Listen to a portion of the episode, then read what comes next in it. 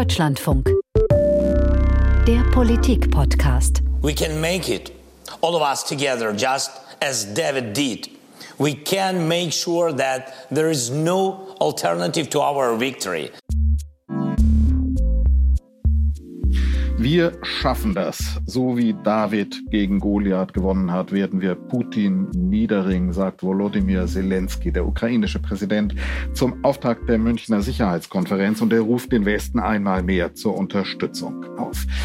Aber wird die Unterstützung wirklich bis zu einem Sieg der Ukraine reichen? Und was wäre eigentlich ein solcher Sieg? Und welche Rolle wird China möglicherweise als möglicher Vermittler in diesem Krieg spielen? Das sind alles die Fragen, die uns hier in den letzten drei Tagen auf der Münchner Sicherheitskonferenz in München beschäftigt haben. Und hier sitzen jetzt am Ende dieser Konferenz drei Kollegen, drei Redakteure des Deutschlandfunks, um eine Bilanz zu ziehen. Stefan Detjen sagt Hallo zu Folge 304 des Politik-Podcasts. Und mit dabei sind Markus Pindur, sicherheitspolitischer Korrespondent des Deutschlandfunks.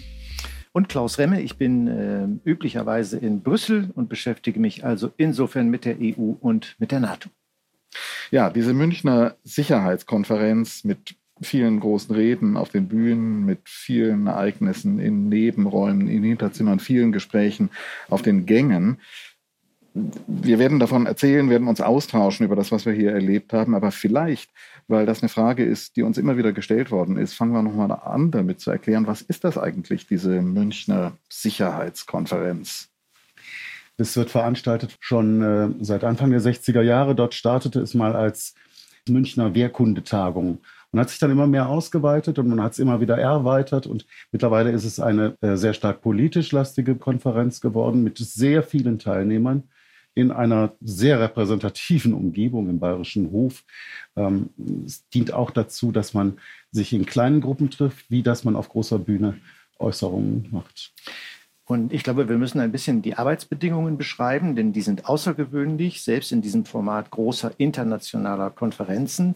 Das Ganze findet ja in einem Hotel statt, im Bayerischen Hof, also keinem Konferenzzentrum, das eigens für so etwas gebaut ist. Da wird viel vorher in den Tagen zuvor umgebaut. Also man muss in Erinnerung behalten, dass nur ein kleiner Teil der Journalisten mit in diesem Bayerischen Hof arbeitet. Ein Großteil der Kollegen sitzt in einem Pressezentrum ein paar Fußminuten von hier entfernt und bekommt das Ganze über die Bildschirme mit. Wir sind als Deutschlandfunk in die äh, technische Infrastruktur des bayerischen Rundfunks geschlüpft und haben insofern den unschätzbaren Vorteil, dass wir hier äh, direkt im bayerischen Hof sind. Das macht diese Arbeit besonders. Ich habe das jetzt viele Jahre mitgemacht, aber es gab eine Pause und ich glaube, vielen war bewusst, äh, dass das hier nach längerer Zeit wieder eine, ich will fast sagen, reguläre Sicherheitskonferenz war, wenn wir äh, auf das Ausmaß dieser Veranstaltung schauen. Wir werden über die besonderen Umstände dieser Sicherheitskonferenz noch sprechen. Aber dieses enge Miteinander äh, von, von Politik, von Politikberatung, von Politikbeobachtung, das scheint mir einmalig zu sein. Ja, das glaube ich auch. Das hat mich jetzt auch wirklich beeindruckt, das, was man hier erlebt in diesem Hotel fast so ein bisschen wie ein Kaninchenbau. Da öffnen sich mal Gänge zu kleinen Foren, dann gibt es mal irgendwo eine Bar, dann gibt es die großen Räume, aber man begegnet sich ja dann wirklich ähm, äh, physisch. Also man steht da irgendwo vor dem Fahrstuhl, um irgendwo raufzufahren zu einem Hintergrundgespräch. Ähm, man wartet darauf, in einer großen Traube von Menschen irgendwo in einen vollen Raum reinzukommen und dann steht der Generalinspekteur der Bundeswehr neben einem. Irgendwann stand Nancy Pelosi dicht neben mir. Man kommt bei den Gelegenheiten ins Gespräch oder in den Kaffeepausen und kann wirklich mit sehr vielen interessanten Leuten reden. Und ich habe wahnsinnig viel gelernt bei diesen Gesprächen, die ich hier führen konnte. Was mir auffiel, gerade wenn du diese Szenen beschreibst, äh, wenn man nebeneinander steht, und da kommen wir dann vielleicht unter anderem auf diesen äh, großen Schwerpunkt Ukraine, waren die Klitschko-Brüder. Ja, einerseits sind sie nicht zu übersehen in diesem Miteinander von, von Politikern. Äh, sie überragen diese Menge. Und ich musste daran denken, dass 2014 als die Krim-Krise ausgebrochen war, als äh, die Maidan-Proteste hochliefen, äh, Klitschko, äh, einer der in Anführungsstrichen Stargäste war auf der Sicherheitskonferenz, der damals schon sagte, glauben Sie mir, ich weiß, wie man kämpft. Wir werden kämpfen, wir werden siegen. Und für mich war es heute wieder eine Erinnerung, die ja häufig unterstrichen wird, dass wir es auch ein Jahr auf den Tag, fast auf den Tag genau ein Jahr nach Ausbruch des Aggressionskriegs äh, der Russen auf die Ukraine eben nicht mit einem Krieg zu tun haben, wo wir nur ein Jahr zurückschauen dürfen, sondern die Ukrainer wähnen sich seit 2014 in einem äh, Dauerkrieg gegenüber Moskau. Das gilt es immer ein bisschen im Hinterkopf zu halten. Und das würde ich auch nochmal anfügen. Also das war natürlich sehr präsent. Du hast es physisch geschildert, wie das überhaupt eindrucksvoll ist, zu vergleichen. Menschen, die man hier sieht, bei den Ukrainern fiel mir auch auf, der Präsident der ukrainischen Rada, des ukrainischen Parlaments, ja. Stefan Tschuk, also ungemein wuchtige Erscheinung, unübersehbar, wenn der sich hier durch die Gänge manövriert, aber dann eben auch viele Abgeordnete aus der Ukraine, Parlamentarierinnen und Parlamentarier, die sich hier in die Diskussionen einschalten, Druck machen. Physisch fand ich auch interessant, dann das zu sehen, was man an Militärs sieht. Viele Uniformen, nicht die Mehrheit, aber eben viele Uniformen, hochrangige Generäle, Deutsche, aber auch Amerikaner. Auch die finde ich, fiel mir nochmal auf, amerikanische Generäle. Ja sehen anders aus, die sehen gestellter, durchtrainierter aus als die Deutschen. Auch das sind so kleine Randbeobachtungen, die man da machen kann hier. Sehr große deutsche Delegation, sehr viele Bundestagsabgeordnete, wenn auch nicht aus allen Fraktionen. Die AfD wurde nicht eingeladen in diesem Jahr. Aber äh, der neue Vorsitzende der Konferenz, ich sage neu, weil Wolfgang Ischinger das einfach über sehr viele lange Jahre gemacht hat und wir haben die Stabübergabe im vergangenen Jahr gehabt. Christoph Heusgen hat äh, wieder und wieder betont, wie sehr ihm das Thema Parität wichtig war. Und das ist eine Beobachtung, wenn ich an die vergangenen Jahre zurückdenke, die wirklich sichtbar sind, nicht nur im Publikum, auch auf der Bühne, sei es in Moderationen, aber auch Teilnehmer der Diskussion auf der Bühne. Ähm, Heusgen sagt, es ist annähernd, wenn ich es richtig erinnere, Parität erreicht. Ich habe es nicht nachgezählt, aber anekdotisch vom Blick her muss ich sagen, ähm, da hat sich eine Menge getan. Und auch im Publikum, in den Diskussionen, die da geführt wurden, mhm. viele, auch junge Frauen, die sich da sehr aktiv beteiligt haben. Also insofern sind wir hier eine schmähliche Ausnahme, dass wir in einer Drei-Männer-Runde sitzen. Wohl wahr. Die Sicherheitskonferenz und der ganze Sicherheitsbereich haben sich aber in den letzten 20 Jahren, wenn ich diesen Exkurs mal führen darf, auch tatsächlich ähm, geweitet in der Hinsicht. Vor 20, 30 Jahren, als ich am Ende meines Studiums war, gab es so gut wie keine Frauen in der Sicherheitspolitik. Meine Professorin war die einzige weit und breit auf weiter Flur. Heute ist es so, dass es ganz selbstverständlich ist, dass viele junge Frauen auch Sicherheitspolitik machen, sich damit beschäftigen und äh, sehr anerkannt auch darin sind. Ich finde, das ist eine, ähm, ist eine spürbare Entwicklung. Bevor wir thematisch einsteigen, will ich einen weiteren Aspekt der Szenerie erwähnen, nämlich, dass wir natürlich dadurch, ich habe das als Vorteil geschildert, ähm, im Bayerischen Hof arbeiten, Teil der Blase sind, die nicht richtig mitkriegt, was eigentlich draußen passiert. Natürlich gehen wir kurz raus, was weiß ich, wir essen was, wir treffen jemanden, wir trinken Kaffee, aber, aber dann sind wir wieder drin im Sicherheitsbereich, der, der, der hermetisch abgeriegelt ist. Und das ändert natürlich nichts daran, dass rund um diese Blase, und das war gestern, vor allen Dingen gestern so, äh, mehrere Demonstrationen mit mehreren tausend Menschen stattgefunden haben. Das ist zunächst mal nichts Ungewöhnliches für die Sicherheitskonferenz, eine Erscheinung, die wir Jahr für Jahr beobachten, wo es äh, gegen diese, und da ist der Vorwurf der Militarisierung im Raum, gegen diese Veranstaltung demonstriert wird. Dieses Jahr von der Anmutung anders, weil es mehrere Züge gab mit sehr unterschiedlichen Tonlagen. Und da war natürlich interessant zu beobachten, wie sich die Gruppen einerseits die traditionelle Stoßrichtung, die ich gerade beschrieb, äußerten, aber dann eben die Pro-Ukraine-Demonstrationen äh, mit ähm, namhaften Vertretern des Bundestages auf der Bühne, Anton Hofreiter, Marie-Agnes Strack-Zimmermann. Äh, das ist ein Aspekt, den ich so noch nicht beobachtet habe. Und vielleicht muss man auch das noch hinzufügen, wenn man sich die Frage stellt, wer ist da eigentlich jetzt alles dabei, dass das eben äh, sehr viel Politik ist. 40 ähm, Staats- und Regierungschefs, 80 Außen- und Verteidigungsminister, Parlamentarier haben wir erwähnt, Thinktanks sehr viele vertreten, aber eben auch sichtbar ähm, Zivilgesellschaft. Für mich gehört zu den wirklich beeindruckenden Erinnerungen eine Veranstaltung, bei der ich gestern Abend war, mit äh, russischen Oppositionsvertretern.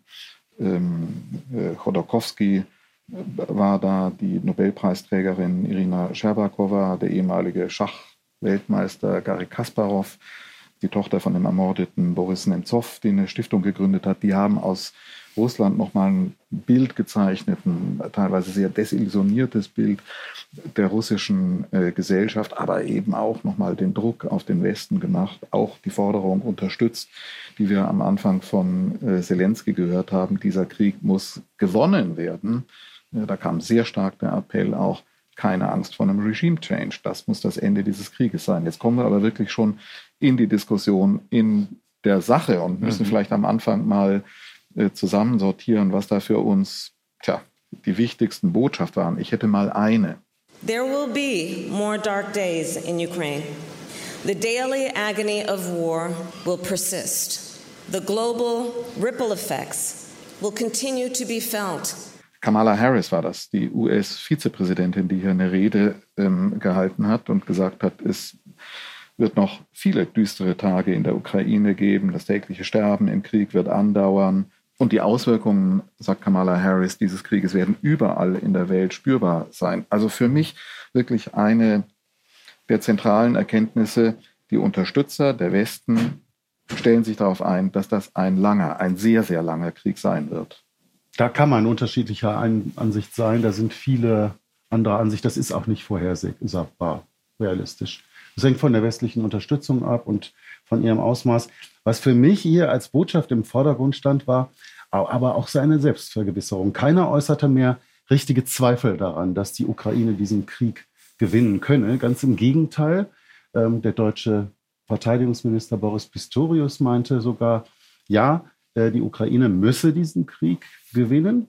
Und dann war auch viel zu spüren, so ein vorsichtiges Gefühl der Erleichterung über das, was nicht schief gegangen ist im letzten Jahr. Also Putin hat es nicht vermocht, den Westen zu spalten, bis auf einige äh, Gratwanderer wie Orban und Erdogan. Ansonsten hatte das nicht geschafft. Er hat es nicht geschafft, unsere Energieversorgung äh, so zu beschädigen, dass wir große soziale Verwerfungen danach zu befürchten hatten. Das ist schon einiges, was man hingekriegt hat. Und auch mit Blick darauf, was die Ukraine geschafft hat mit westlicher Unterstützung, glaube ich, war auch so ein Gefühl der Erleichterung dabei. Es geht, wir müssen es nur zusammen anpacken. Und das war die Botschaft in vielen Reden, die ich gehört habe. Ja, du sagst, es zweifelt niemand. Ich glaube, äh, da wird es sicher den einen oder anderen geben. Äh, und ich will mit Zelensky anfangen, der natürlich das vergangene Jahr in Erinnerung rief. Wenige Tage vor Kriegsausbruch hat man hier äh, die Konferenz abgehalten, schon ohne Teilnahme Russlands, wohl mit Einladung, die aber ausgeschlagen wurde, möglicherweise auch ein Zeichen dessen, was bevorstand. Und Zelensky äh, rief am Freitag in Erinnerung, wie er hier um Unterstützung äh, gebeten hat. Und er sagte, ich habe sie erst bekommen, nachdem die ersten Raketen in Kiew eingeschlagen sind. Und hier stehe ich wieder ein Jahr später und habe eigentlich das beste Argument dafür, dass uns jetzt noch mehr geholfen wird, nämlich wenn ich zurückblicke auf das, was wir erreicht haben in den letzten vergangenen zwölf Monaten. Und insofern muss ich sagen, die Replik unmittelbar danach von Olaf Scholz und Emmanuel Macron, wenn er die Sache realistisch betrachtet, dann muss er zumindest Zweifel haben, ob er die Unterstützung, so wie er sich das vorstellt, bekommen wird. Denn Olaf Scholz hat äh, zwar klar gemacht, dass auch er der Ansicht ist, dass Waffenlieferungen den Krieg eher verkürzen als in die Länge ziehen. Ein, eine durchaus eine Ansage in die innerdeutsche Diskussion hinein, aber dass er sich auf eine längere Auseinandersetzung einstellt. Emmanuel Macron direkt später, weil du gerade sagst, Regime Change, sagt, ich glaube keine Sekunde an einen äh, Regime Change. Äh, wir müssen mit diesem Russland leben durch die Geografie. Äh, und äh, es ist zwar nicht die Stunde des Dialogs jetzt im Februar 2023, aber das entbindet uns nicht von der Verpflichtung, dies mittelfristig in den Blick zu nehmen. Und das Wort des Sieges haben wir von Macron nicht gehört. Wir haben ja. es von Olaf Scholz auch hier ja. wieder nicht gehört. Wir haben es von Kamala Harris nicht gehört. Wir haben es von Anthony Blinken, dem amerikanischen Außenminister, nicht gehört. Markus, du hast richtig gesagt, von, vom neuen deutschen Verteidigungsminister haben wir es jetzt hier einmal mehr gehört. Der hat das ja schon vorher in den Mund genommen. Ich glaube, der profiliert sich damit, der setzt damit einen Akzent auch gegen seine Vorgängerin. Da ist die Messlatte nicht so wahnsinnig hoch. Aber ich würde da wirklich zwei Ebenen unterscheiden. Der Rhetorik, der rhetorischen Unterstützung, ob die wohl, ob die sich nun darin ausdrückt, dass man wirklich das Siegeswort in den Mund nimmt oder nicht und eine ganz andere Ebene. Und ich war gestern bei einem, äh, bei einem Gespräch mit Pistorius und habe ihn da auch nochmal gefragt, was ist denn der Unterschied zwischen dem Kanzler, der sagt, die Ukraine darf nicht gewinnen, und einem neuen Verteidigungsminister, der jetzt sagt, ähm, die Ukraine soll gewinnen. Und dann wurde das schon wieder runtergekocht auf rein semantische Unterschiede, in der Substanz gar nichts. Ich habe an Gesprächen mit Generälen teilgenommen, wo Ukrainer gedrängt haben und gesagt haben, sagen Sie uns, was wir brauchen, um zu gewinnen. Können wir diesen Krieg gewinnen, ohne zum Beispiel moderne Kampfflugzeuge zu haben? Mhm. Und man konnte sehen, wie man dieser Frage ausweicht, wie das von dem Militär zur Politik geschoben wird und die Politik wieder sagt, ja, was ein Sieg bedeutet, das müssen uns die äh, Militärs erklären. Ich glaube, das zentrale Problem, mit dem man sich hier beschäftigt, ist weit, weit vorverlagert und Insofern ist man da vielleicht fast froh darüber, dass man die Frage, was ist ein Sieg, äh, eigentlich gar nicht beantworten muss. Man kümmert sich im Moment darum, dass es überhaupt mal genügend Munition gibt, um die nächsten Wochen und Monate für die Ukraine zu ja, hoffentlich, hoffentlich muss man sagen. Josep Borrell hat den Finger heute Morgen in die Wunde gelegt. Er hat gesagt, die Ukraine bekommt hier viel Applaus, aber wenig Konkretes. Und das ist eine Paradoxie. Weniger Applaus für Kiew, dafür mehr Waffen. Das ist die Antwort. Ja, und äh, ich möcht, möchte dem trotzdem entgegenhalten, dass ähm, hier doch in jeder Rede, die man hörte, in jeder öffentlichen Äußerung die Zuversicht auch ähm, zu hören war, dass man diesen Konflikt durchstehen kann, so dass es für die Ukraine hinterher ein akzeptables Ergebnis gibt. Es wurde immer gesagt, die Ukraine bestimmt, was der, wie der Ausgang dieser Sache aussieht. Auch Kamala Harris hat das gemacht. Ähm, das Wort des Sieges, es kommt dann immer darauf an, wie man Sieg definiert. Da will man sich nicht festnageln. Das sehe ich auch so. Ja, aber Markus, die, die Frage ist doch entscheidend. Die liegt auf dem Tisch. Die Ukrainer sagen, Sieg heißt für uns die Rückeroberung aller Gebiete, einschließlich der Krim. Die russischen äh, Oppositionellen, äh, Gary Kasparov gestern, hat sehr dezidiert erklärt, eine Niederlage Putins wird es erst dann geben, wenn die Krim erobert ist. Das ist für die, Russ, für die Russen hm. das Entscheidende. Bleibt die Krim bei uns und wenn die, erst wenn die Krim nicht mehr in russischer Hand ist, wenn die ukrainische Flagge über Sevastopol weht, so hat er das formuliert, dann ist ein Sieg errungen über Putin und dann ist Putin auch weg. Das ist eine ganz entscheidende Frage, aber die Politik beantwortet sie im Moment nicht aus guten Gründen, weil die ganz andere Probleme haben. Die sind dabei, das findet ja hier auch hinter den Kulissen statt, in Gesprächen mit der Rüstungsindustrie, die Produktion von Munition umzustellen, dafür zu sorgen, dass langfristig diese riesigen Mengen an Patronen, an Granaten, an Munition für die Panzer produziert werden kann. Die Vorräte gehen aus und wir wissen alle, in den Lagern der NATO liegt nicht genug.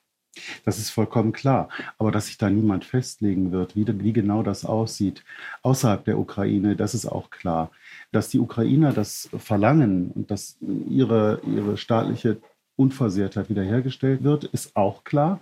Man muss sich aber vergewissern auch und vor Augen halten, vielen derjenigen, die jetzt äh, die, der Ukraine die Unterstützung zugesagt haben, aber nicht definiert haben, wie das Endergebnis aussehen will, weil es ist ein Krieg, den kann man nicht vorhersagen, wissen aber, dass wenn die Ukraine es nicht schafft, völlig ihre territoriale Unversehrtheit wiederherzustellen, dass dann Putin natürlich mit dem Gefühl da rausgehen kann, er habe mit diesem Krieg dennoch einen kleinen Erfolg erzielt. Ja, aber es bleibt ja die Frage, wird dieses Kriegsziel Krim mit militärischen Mitteln erreicht als Teil äh, dieser Kampagne in Anführungsstrichen oder ist das eine Frage, die man äh, nach, nach durch äh, Verhandlungen, durch Friedensgespräche Nein. politisch lösen kann. Denn ich glaube, in einem sind wir uns aber doch wohl einig. Dieser Punkt Krim wird auch nicht, auch, auch deshalb nicht angesprochen, weil das der Punkt ist, wo die westliche Koalition möglicherweise so deutliche Risse bekommt, dass sie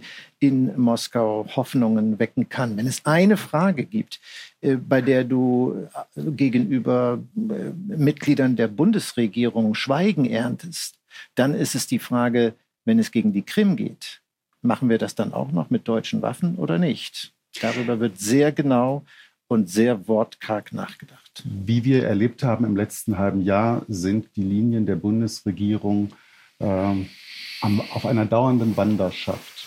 Das ist so. Und ähm, auch da bei der Regierung Biden ist es so. Also die Artillerie, äh, Raketenartillerie, die man geliefert hat, die konnte 80 Kilometer weit reichen. Das hat zum Beispiel gereicht um, am Anfang, um die äh, russischen Kommandozentralen und Lagerhallen zu vernichten. Die Russen haben daraus gelernt, haben sich weiter zurückgezogen. Jetzt brauchen die Ukrainer dementsprechend andere Waffen. Und auch für die Krim braucht man andere Waffen. Das wandert. Das wandert mit der weiteren Entwicklung dieses Krieges. Und ich stimme darin überein, dass niemand das Ende dieses Krieges vorhersagen will und kann. Aber ich spüre eine deutliche Zuversicht, dass es doch eben bei uns liegt, wie wir die Ukraine unterstützen, also beim Westen, bei der Unterstützerkoalition für die Ukraine, dass es doch daran liegt, wie weit die Ukraine darin kommen kann, sich selber wieder zu befreien. Und da ist für mich das Eindrucksvolle hier gewesen, äh, dass wir hier doch auf einer ganz anderen Ebene und Differenziertheit diskutieren, als es in den letzten Wochen in der Öffentlichkeit war. Also sozusagen immer das Schlagwort Leo Kampfjets äh, im Raum statt. Die tatsächlichen Probleme, ähm, die wir hier sehen in den Gesprächen, die sind eben andere. Die sind eben äh, da, dass man jetzt zum Beispiel darauf stößt, dass die äh, Leopard 2 Panzer, die aus Deutschland und ein paar Stück aus Portugal äh, geliefert werden, dass die unterschiedliche Munition brauchen. Das lernen auch die Militärs jetzt erst, dass mhm. 120 Millimeter Standardmunition in der NATO eben nicht bedeutet, die 120 äh, Millimeter ähm, äh, Patrone für den Leopard in Portugal kann auch im deutschen Leopard verschossen werden. Da ist Software drin verbaut, die muss umgestellt werden. Das gleiche hat man ja schon bei der Panzerhaubitze gesehen. Die Probleme sind sehr, sehr filigran und dann natürlich eben ähm, diese, diese, ähm, diese wirklich äh, diese Umstellung der, der ganzen Verteidigungsindustrie, die da gerade stattfindet, die wird wirklich sehr, sehr lange dauern und viele Bereiche des Wirtschafts-, des politischen und des gesellschaftlichen Lebens verändern. Ich will euch mal eine Frage stellen, äh, äh, gerade auch, weil es heute hier zum Abschluss der Konferenz auf der Agenda stand, nämlich eine Veranstaltung hieß Back to the Future – Visionen für eine europäische Sicherheitsarchitektur. Und äh, der EU-Außenbeauftragte saß mit auf dem Podium und ich habe einfach diese Schlagworte wieder und wieder gehört. Es ging wieder um Souveränität, es geht um einen stärkeren Fußabdruck der Europäer in der NATO. Und ich habe mir gedacht, wir sind im Jahr sechs nach Trump nach der Wahl Trumps, zumindest dem Amtsantritt. Wenn dieser Krieg eines gezeigt hat, ist, dass die Abhängigkeit Europas von den Amerikanern, zumindest mein Eindruck, eher stärker geworden ist als schwächer. Kein Mensch kann sich äh, darauf verlassen, dass wir es wieder mit einem, wie hieß es auf einem der Podien, mit einem Gefühlstransatlantiker wie Biden erneut zu tun bekommen oder aber dieser eine zweite Chance bekommt. Äh, wie seht ihr das, dieses Machtgefüge zwischen Europa und den USA? Haben wir Fortschritte gemacht? Wir haben viel Geld investiert. Ist daraus etwas geworden? Ohne die USA gäbe es die Ukraine heute nicht mehr. Das muss man sagen. Die USA haben in den ersten zwei Wochen interveniert mit 109, ähm, mit 109 äh, Geschützen, die sehr wichtig waren für die Ukraine und die verhindert haben, dass die ähm, Russen sich da durchsetzen könnten. Die Javelins und die anderen Waffen nicht zu reden. Die zehnfach größere Unterstützung für die Ukraine insgesamt nicht zu reden. Das ist vollkommen klar. Die Europäer lernen nur aus diesen Krisen, würde ich mal sagen. Und ähm, die Sache ist die, jetzt ist abzuwarten, ob das der Ausgang eines Lernprozesses ist, den die Europäer jetzt vor sich haben, ähm, oder ob das wieder in ein, zwei, drei Jahren versandet und versackt in der üblichen politischen Verhandlerei über Agrarhaushalte und äh, sonstige Fragen. Ich kann das nicht so richtig absehen, aber ich glaube, dass vielen, sehr vielen, doch gewaltig der Schrecken in die Glieder gefahren ist. Wie, wie, siehst du das, Stefan? Du hast Scholz gehört, du hast Macron gehört, du hast Harris gehört. War das auf Augenhöhe? Komme ich gleich drauf. Also ich würde als erstes vielleicht mal sagen, wenn wir wirklich das transatlantische Verhältnis anschauen, dass natürlich dieser Krieg die klassische transatlantische Fundierung und die NATO insgesamt wiederbelebt hat. Die NATO, die schon hirntot gesagt worden ist. Das wird eine dauerhafte Konsequenz dieses Krieges bleiben, wenn man auch nochmal, das hast du in Washington erlebt, Klaus, wie sich die USA auch unter Obama der pazifischen Region zugewendet hat, wie wir mhm. damals schon darüber gesprochen haben. Das ganze globale Kräftefeld verändert sich. Die, die Amerikaner orientieren sich neu. Sie wenden sich jetzt wieder verstärkt Europa zu. Das kann sich, das wissen wir, jeden Moment ändern, wenn es im Pazifik, im südchinesischen Meer zu großen Krisen kommt. Aber für den Augenblick gilt das, glaube ich. Die Reden, die wir da gehört haben, auf Augenhöhe, die waren schon sehr unterschiedlich. Scholz, so wie wir ihn gekannt haben, der Bundeskanzler, der auftritt und sagt, wir sind jetzt in Kontinentaleuropa, so hat er das formuliert. der größte militärische Unterstützer der Ukraine.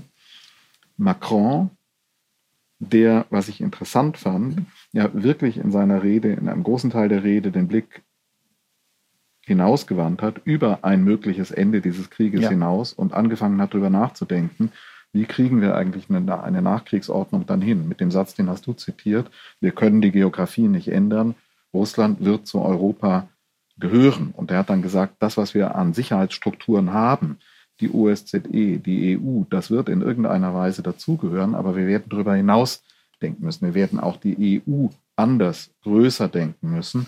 Und ich fand auch interessant ähm, seinen Appell, seine Aussage, dass wir die Lehren des Endes des Kalten Krieges nicht wirklich verdaut haben, not digested, hat er auf Englisch gesagt in der Diskussion nach seiner Rede.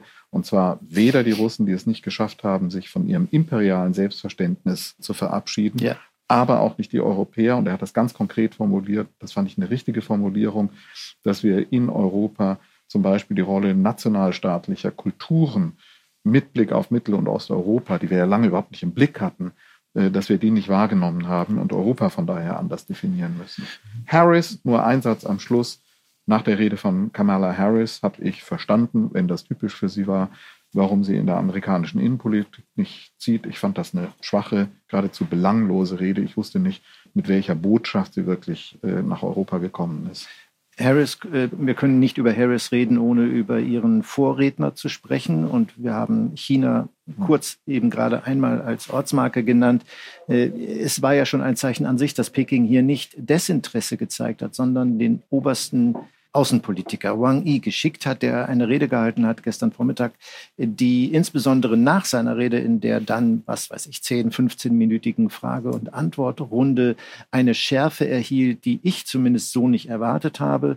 Da ging es um die Auswirkungen, den Fallout dieser Ballongeschichte, den Abschuss der Amerikaner über eigenem Territorium und Wang Yi anhob zu einer fünfminütigen äh, Schimpfrede, wo er den Amerikanern eine absurde Überreaktion vorwarf, von einer Schmutzkampagne sprach. Protektionismus kam mit rein in diese Philippika und Kamala Harris ihn, so habe ich es wahrgenommen, ich weiß nicht, ob ihr es anders gesehen habt, weitgehend ins Leere hat laufen lassen. Sie hat das nicht aufgenommen, diesen Handschuh. Warum auch immer, sie wusste vermutlich, dass man sich Stunden später bilateral in Form des Außenministers und Wang Yi gegenüber sitzen würde möglicherweise dadurch ein Zeichen, dass kein Interesse bestand von Seiten Washingtons an einer Eskalation. Aber es war eine, eine Leerstelle in der Rede, die vielsagend war aus meiner Sicht. Ich fand es klug und ich fand die Rede auch nicht so enttäuschend. Sie hat nicht den großen strategischen Bogen geschlagen. Sie hat gesagt, ich bin Rechtsanwältin, gelernte Rechtsanwältin und ich will alles dafür tun, dass wir tatsächlich die Täter hinterher auch zur Verantwortung ziehen, nachdem dieser Konflikt, dieser Krieg beendet ist. Das fand ich nicht unwichtig. Das ist, sie hat mit dem Finger praktisch auf die Möglichkeit eines zweiten Nürnberger Prozesses gezeigt. Nicht mehr und nicht weniger. Und das ist schon eine ziemlich weitgehende äh, Aussage und ein großer Anspruch auch. Ob der eingelöst werden kann, wird sich noch zeigen. Aber es ist ein großer Anspruch. Und ich glaube, dass sozusagen auch der Fokus ihrer Rede war. Ich wüsste jetzt nicht, warum eine mm, Vizepräsidentin, die nie aus dem Windschatten des Präsidenten herausgetreten ist in den letzten ähm, 50 oder 100 Jahren, sozusagen hier mit einer völlig mit einem völlig anderen und neuen Entwurf kommen sollte. Sie hat sich hinter die amerikanische Politik gestellt. Sie hat gesagt, wir stehen hinter der Ukraine, solange es braucht, solange es braucht. Die Aussage kam ja von vielen, auch von, von Scholz. Das sollte man nicht überschätzen. Das ist eine Festlegung, die ist schon ganz gewaltig.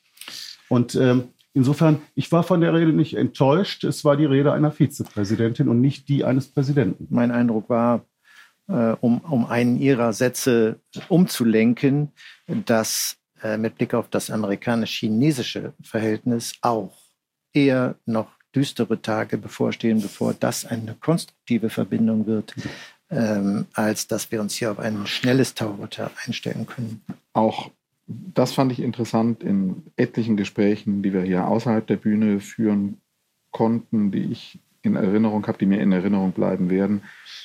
das massive Misstrauen gegenüber China, die Warnungen davor, traut denen nicht, auch wenn es um die Handelspolitik ja. geht. Und ähm, die Aussage, die werden hier mit Charmoffensiven kommen, die werden ihre Spitzen setzen. Das haben sie getan. Du hast das erzählt, Klaus, was die Balance angeht. Mhm. Natürlich, Wang Yi hat seine Rede eröffnet damit, es muss in der internationalen Gemeinschaft territoriale Integrität und Souveränität geachtet werden. Und er hat es natürlich als erstes Mal auf Taiwan gewendet. Das war seine erste Botschaft, ja. die er natürlich abgeliefert hat.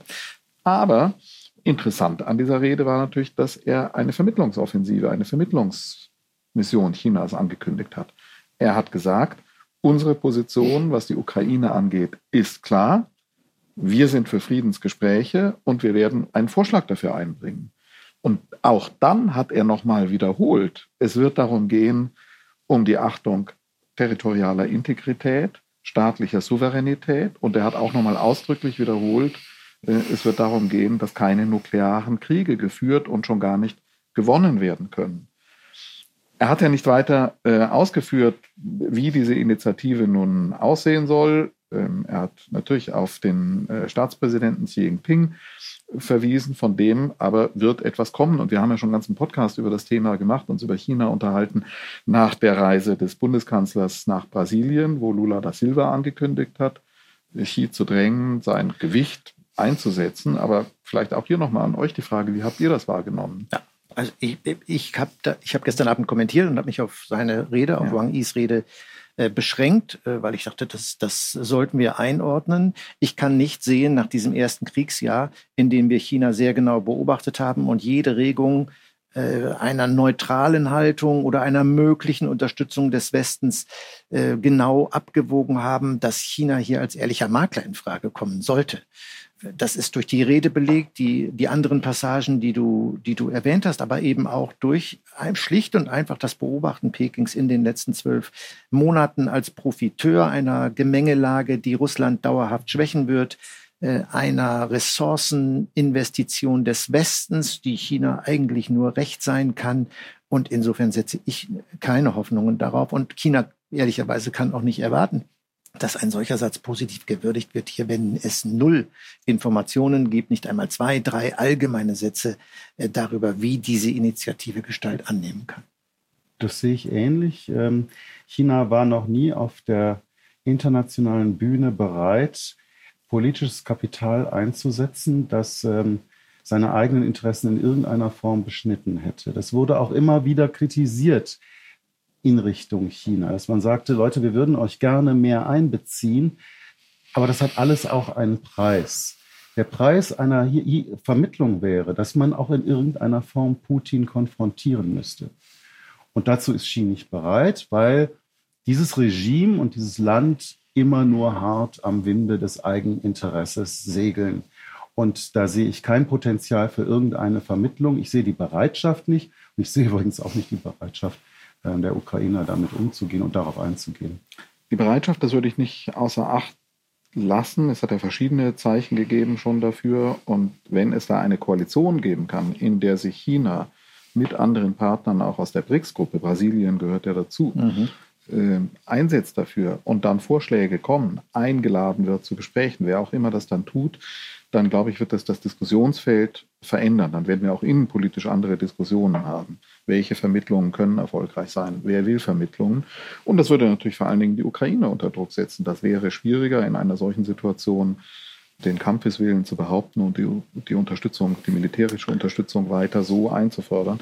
Das könnte ein Spaltkeil auch hier in den innenpolitischen Diskussionen werden ist eine Randnotiz, aber am äh, Ende der Veranstaltung fand ich interessant, Wolfgang Ischinger war derjenige, der Wang Yi dann befragt hat. Und der ehemalige Vorsitzende, ehemalige der, Vorsitzende der Sicherheitskonferenz, top, ehemaliger Top-Diplomat, lange Jahre, große Erfahrung, äh, der natürlich weiß, wie man auch sehr vorsichtig im Ton mit einem so ranghohen Gast aus Peking umgehen muss und äh, fand es nicht gewagt, aber doch habe ich es hab ich's registriert, als Wolfgang Ischiger am Ende sagte, äh, dass er den Gast aus Peking doch herzlich einlade, ein paar Schritte um die Ecke zu tun, um sich die Ausstellung zu Fotos russischer Kriegsverbrechen anzuschauen. Und äh, wir haben das sicher gemacht, es war nur wenige Meter von unserem Pressezentrum entfernt, wo auf Leinwänden im Sekundentakt Bilder gezeigt wurden, die nichts, aber auch gar nichts zurückhielten.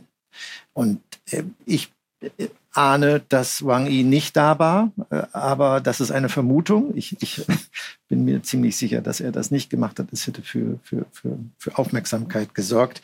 Aber eine Beobachtung am Rande, am Rande der Konferenz. Ich finde, die ist schon ziemlich zentral und steht auch metaphorisch äh, für das, was da eigentlich jetzt anliegt. Also wenn die Ukraine und der Krieg gegen die Ukraine der, der Sturm ist, dann ist sozusagen der Konflikt mit China der Klimawandel.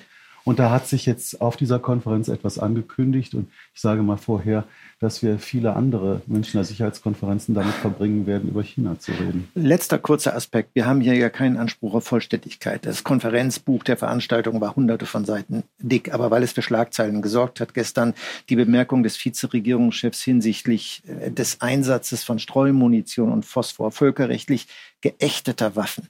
Was war das für euch? War das ein Ausrutscher in der Diskussion? War das eine, ein gezielter Testballon, um zu sehen, wie weit die Ukrainer äh, gehen können? Aus dem Westen kam ja unmittelbar schnell die klare mhm. Botschaft. Also wir werden natürlich, äh, weil wir die Oslo-Konvention, in der diese Waffen geächtet sind, unterzeichnet haben, diese Waffen nicht liefern.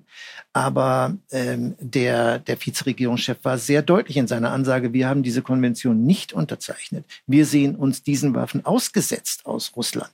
Und deshalb wird man uns den Einsatz nicht verweigern können. Das ist ein dummer Ausrutscher. Und zwar von jemandem, der sich offensichtlich nicht auskennt.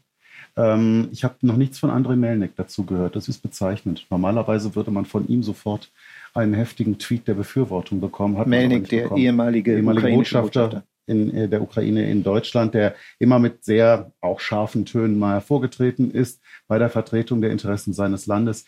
Ähm, ich würde mal sagen, das ist ein totaler Ausrutscher, denn jeder, der auch nur halbwegs Bescheid weiß über diese Landschaft, ähm, der Rüstungskontrolle, der weiß, dass das in westlichen Staaten nicht vermittelbar, nicht durchsetzbar ist, nichts akzeptabel ist. Aber es passt natürlich das in das Bild der Ukraine und der ukrainischen Vertreter hier, die einfach maximalen Druck auf den genau. Westen aufbauen. Genau. Ja, jede Forderung wird gestellt und ähm, Kampfjets äh, sind ja schon die Regelforderung, die gestellt wird. Ja. Wann kommen die? Wir brauchen sie. Wenn ihr uns wirklich bis zu einem Sieg unterstützen wollt, solange wir es brauchen, ohne Kampfjets wird das nicht gehen. Das Thema wird uns ähm, erhalten bleiben. Und wir haben auch, ja, aber eine Ukrainerin hat mir erzählt, wenn wir nach Hause kommen, dann wird, wird die Frage sein, was ist da in München passiert? Ist da nur geredet worden oder was bringt ihr mit? Welche Verträge wurden unterzeichnet? Wann kommen welche Waffen? Wann kommen welche Panzer? Wie viel Munition kriegen wir? Das wird die Frage sein, mit der die konfrontiert werden. Die Ukrainer haben einen funktionierenden Regierungsapparat und an diesem Punkt hat er einfach nicht funktioniert. Das war einfach dumm und ein Fehler. Und es passt eben nicht in die gesamte Strategie. Ganz im Gegenteil, es hat, wie man so schön sagt auf Neudeutsch, gebackfired. Das stellt nämlich genau wieder dieses Bild her von der Ukraine, die alles Mögliche fordert und ohne Rücksicht auf Verluste ihre Interessen durchsetzen will. Das wird in interessierten Kreisen immer wieder lanciert. Ich glaube, es war einfach nur ein dummer diplomatischer Fehler. Lassen wir das mal so stehen am Ende dieses Politik-Podcasts von der Münchner Sicherheitskonferenz. Markus Pindur, Klaas Remmel, vielen Dank. Am Mikrofon sagt Stefan Detjen. Tschüss. Noch der Hinweis, wir freuen uns über Anregungen, über Kritik, über Fragen, über Wünsche für neue Politik-Podcast-Folgen. Wie immer gerne auch als Sprachnachricht. Ich sage nochmal die Nummer durch. 0160 9130 7007. Da sind wir für Signal oder WhatsApp-Nachrichten erreichbar und natürlich wie immer auch über unsere Mailadresse politikpodcast.deutschlandfunk.de. Danke an das Technikteam hier bei der Münchner Sicherheitskonferenz, die uns hier aufgenommen haben. Und danke auch an unseren Redakteur Moritz Metz, der den Podcast mit vorbereitet hat. Das war's für heute. Tschüss. Tschüss.